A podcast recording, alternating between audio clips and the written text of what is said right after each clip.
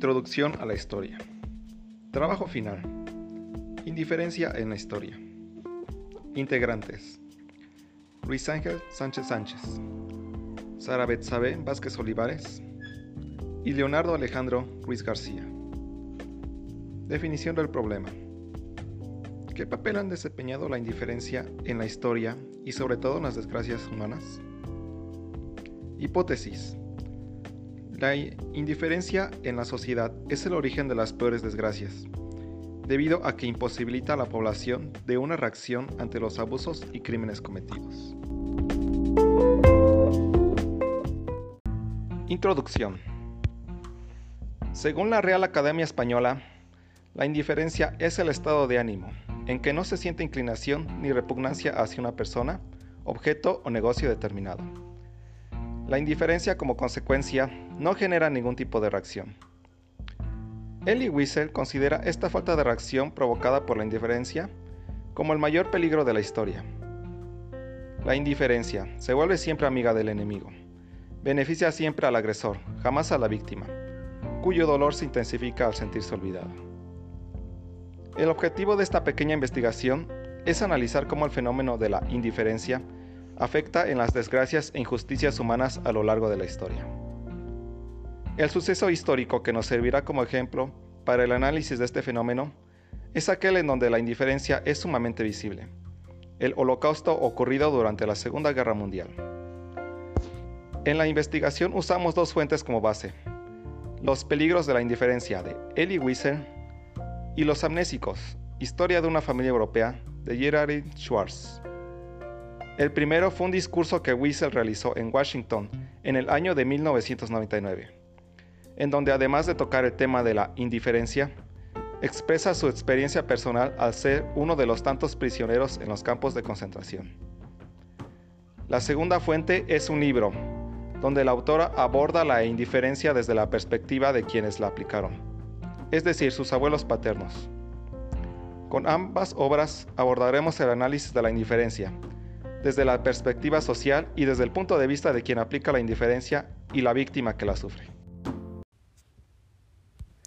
El holocausto o Shoah en hebreo fue el genocidio masivo hacia judíos y otros grupos étnicos que perpetró la Alemania nazi en sus territorios ocupados durante la Segunda Guerra Mundial. Se estima que aproximadamente 11 millones de personas murieron, de los cuales más de la mitad eran judíos, en su mayoría fueron sacados de sus hogares a plena luz del día y en presencia del resto de habitantes de sus pueblos.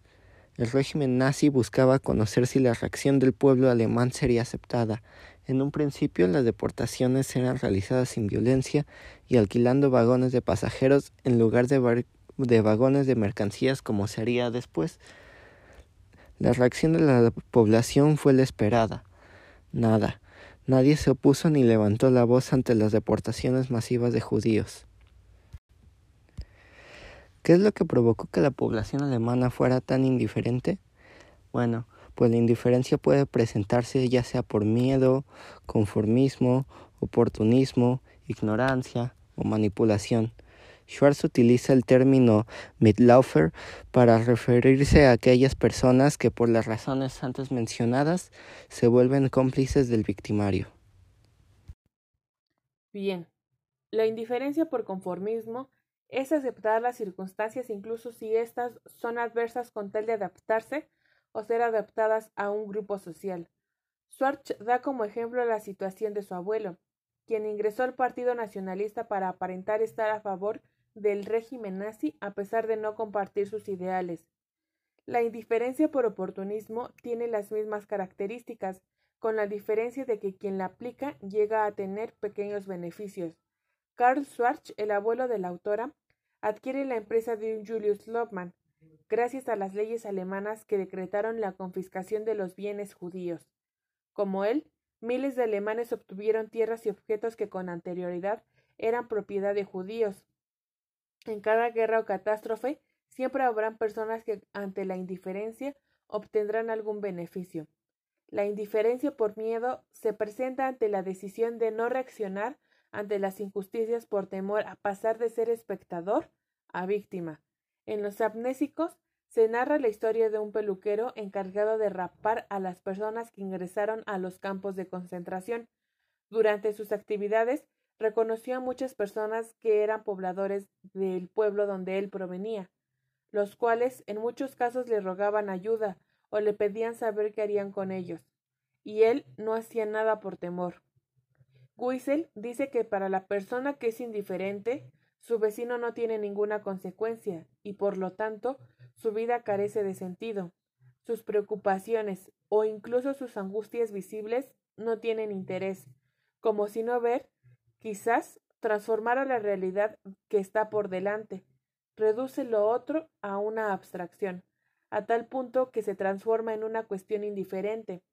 Esta es la más visible a lo largo de la historia, sobre todo en regímenes totalitarios y también es constante en la vida diaria como aquella persona que no reacciona cuando ve que una persona es asaltada en la calle, o aquel estudiante que prefiere observar como un bully abusa de uno de sus compañeros. Por último tenemos las indiferencias por ignorancia y por manipulación, las cuales van muy relacionadas. La indiferencia por ignorancia se presenta cuando el individuo o la sociedad no están informados de los acontecimientos muchos alemanes desconocían los campos de concentración y los crímenes contra la humanidad ahí precisamente realizados. Este tipo de indiferencia es la más común y gran parte de nosotros ha sido indiferente por esta situación. La indiferencia por manipulación se presenta cuando un individuo o grupo de individuos controlan el comportamiento de otro grupo o incluso de toda una sociedad el ministro de propaganda de la alemana nazi, Joseph Goebbels, decía que una mentira repetida mil veces se convierte en verdad. El pueblo alemán, sin duda, fue presa de la manipulación del régimen nazista, y esta manipulación llevó a la ausencia de reacción debido a la creencia ferviente de los ideales nacionalistas.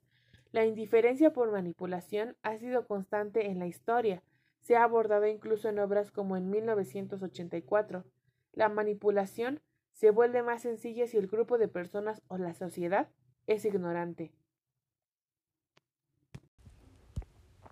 ¿Qué provoca la indiferencia en la víctima de la desgracia? Wiesel lo expresa bastante bien en su discurso. Él explica que la experiencia de que los demás sean indiferentes y no exista reacción ante la desgracia de otros hace sentir a la víctima abandonada y desconsolada. La indiferencia provoca la deshumanización del espectador. Aceptar el pasado es reivindicar la memoria, y ello conlleva aceptar que en ningún momento ha sido completamente justa. Buscando respuestas, encontramos que en gran medida la misma gente lo permite, pues en ocasiones el simple hecho de ignorar provoca más daño que agarrar un arma. El contraste con la parte alemana, donde Francia tuvo en el gobierno de Vichy un perfecto colaborador nazi y las nuevas generaciones se han encargado de ocultar a su favor, es decir, esconder para magnificar su papel de salvador junto a los aliados sin haber purgado públicamente sus pecados, y así fortalecer la democracia. El amplio fraude político y económico es lo que impide un avance en el desarrollo justo como sociedad, además de ser esta misma contribuyente como el resto. Limita aún esa libertad tan anhelada, y que solo unos cuantos poseen. Estamos frente a un disfraz de la sociedad que hemos catalogado de clase media, notándose el desprecio hacia unos cuantos que están en la lucha por conseguirla. ¿Podría llamarse conformismo? ¿O es una común indiferencia la que nos tiene estancados? Ejemplificar los mecanismos de persuasión y olvido con que alemanes, franceses, austríacos e italianos quisieron suavizar, cuando no diluir el áspero contorno de su pasado, y más que de olvido, Habría que hablar de una exculpación en toda su complejidad, el modo en que las poblaciones quisieron eludir su responsabilidad moral en un insólito proceso de deshumanización y exterminio. La autora posiblemente sobrevalora al ser humano.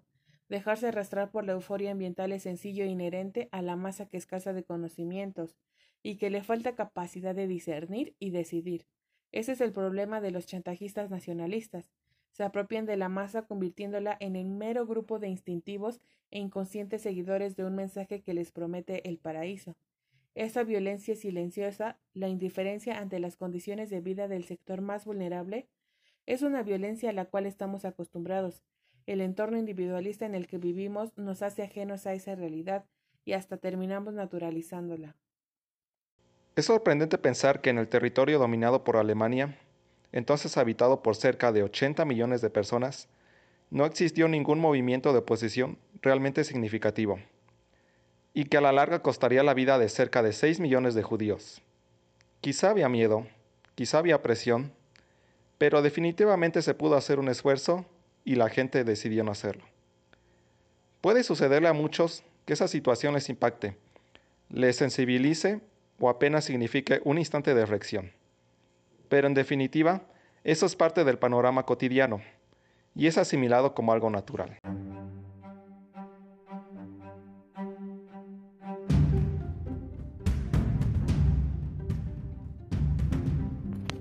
En conclusión, no se puede ser tan egoísta como lo fueron en ese entonces los alemanes y todo aquel que contribuyó al movimiento nazi. ¿Qué hubiese pasado si la sociedad no perseguida hubiese estado en desacuerdo con el movimiento? Ahora no lo sabemos con seguridad. Sin embargo, sí pudo haber evitado un desastre de esta índole, que fue realmente fulminante. Pareciera que ignorar es inherente a la sociedad. Sin embargo, el hecho de reconocer y tomar acciones está en cada uno, y esto tiene que ser enseñado. Hay que reconocer el pasado y aprender de él, pero sobre todo hay que reconocer los problemas del presente y hacer algo al respecto.